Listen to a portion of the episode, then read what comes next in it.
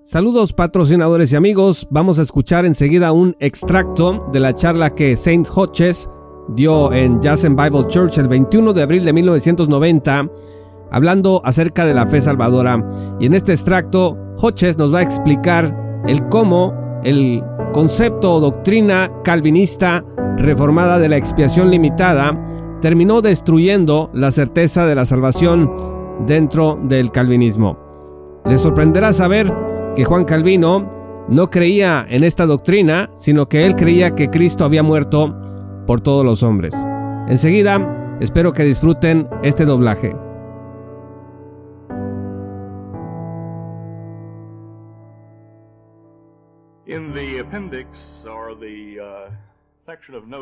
En el apéndice de mi libro, al final van a ver que yo cito a dos hombres, dos libros, uno escrito por R.T. Kendall y otro por Charles Bell. El libro de R.T. Kendall se llama Calvino y el calvinismo inglés hasta 1648 y el libro escrito por Bell se llama Calvino y la teología escocesa, la doctrina de la seguridad. Estos dos hombres soportan la idea con amplias citas tanto de Calvino como de otros reformadores ellos sostienen la idea de que Juan Calvino creía en la expiación ilimitada, que Cristo murió por todos los hombres, y que viendo a Cristo con fe podían estar seguros de su salvación, estimando que Cristo había muerto como su sustituto por los pecados. En otras palabras, Juan Calvino enseñó que la seguridad era parte de la esencia de la fe salvadora. Pero comenzando con Teodoro de Besa, que sustituyó a Juan Calvino allí, y después con los puritanos ingleses, entre los que estaba William Perkins, un nuevo punto de vista surgió y este fue que Cristo solamente murió por los elegidos, que solo murió por los que serían salvos al final. Entonces se volvió imposible para el pecador no redimido voltear a ver a Cristo y saber si él había muerto por sus pecados porque tenía que averiguar primero si era uno de los elegidos, porque Cristo solamente había muerto por los elegidos. Esto llevó a lo que Kendall llama la acción de reflejo de la fe salvadora. Ahora ya no podía ver hacia afuera, ya no podía ver hacia afuera, hacia Cristo, hacia la cruz, para buscar la salvación. Ahora tenía que ver hacia adentro, para revisar si el tipo de fe que yo tenía era el tipo de fe de los electos de Dios. Mis obras ahora verificaban que en realidad yo sí había creído en Cristo.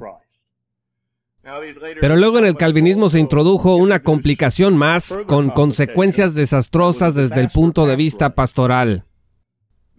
Enseñaron que era posible para un no salvo creer temporalmente. Que de alguna manera un incrédulo podía tener este tipo de fe temporal y vivir un tiempo dando algunas supuestas evidencias de que era salvo, solamente para después en el camino perder esa fe y darse cuenta de que todas esas evidencias pues, no eran verdaderas. Entonces la gente comenzó a ir con sus párrocos calvinistas a preguntarles, bueno, pues yo creo que yo tengo fe, y creo que yo tengo los frutos del Espíritu, pero ¿cómo es que yo puedo saber de que mi fe y mis frutos que estoy teniendo no son en realidad la fe y los frutos de un réprobo? Y entonces saber si mi fe no es la fe temporal de alguien que no ha sido elegido. Los pastores calvinistas no tuvieron respuesta para eso. Si hubieran sido honestos, le hubieran dicho a la gente, espérate para ver. Eso es todo lo que pudieran haber dicho. Ahora, de acuerdo con Kendall y Bell, el, este apartarse de Juan Calvino y limitar la expiación a lo que denominaron los electos y enfocar la seguridad en el fruto del Espíritu en nosotros, y esto llevó a consecuencias horribles en donde el fundamento de la seguridad y el gozo de la salvación se esfumó delante de todos aquellos que escucharon y creyeron esta enseñanza. Lo que ha hecho la teología del señorío ha sido popularizar y sobre todo en los últimos tiempos este tipo de doctrina calvinista, de doctrina reformada. Quiero que entiendan que esto que estamos enfrentando, esta teología del señorío, no es algo nuevo. Esto ya tiene mucho rato y la iglesia tiene que estar constantemente enfrentando. Debo decir que en esencia esto se enfrentó en la Reforma.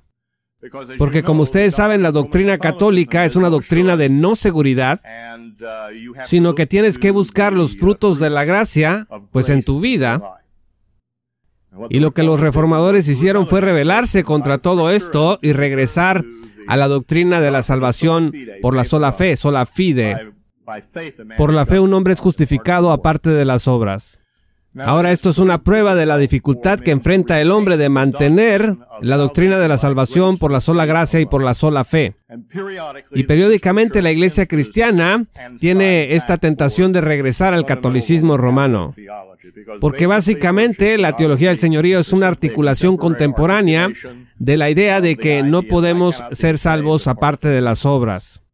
Aparte de cumplir la ley de Dios, los mandamientos de Dios, póngalo como usted quiera, pero ese es el fondo del asunto. Y esta es la razón por la que esta doctrina es tan destructiva, tan peligrosa para la vitalidad espiritual de los cristianos y tan confusa para los perdidos que deben escuchar sobre la gracia incondicional de Dios y sobre la salvación que es dada gratuitamente por la fe en Cristo Jesús. Esto fue Romanos 1.16 con Juan Paulo Martínez Menchaca. Únete como patrocinador y apoya la sana divulgación bíblica y teológica en América Latina. Búsquenos y síguenos en nuestro sitio web oficial, redes sociales y otras.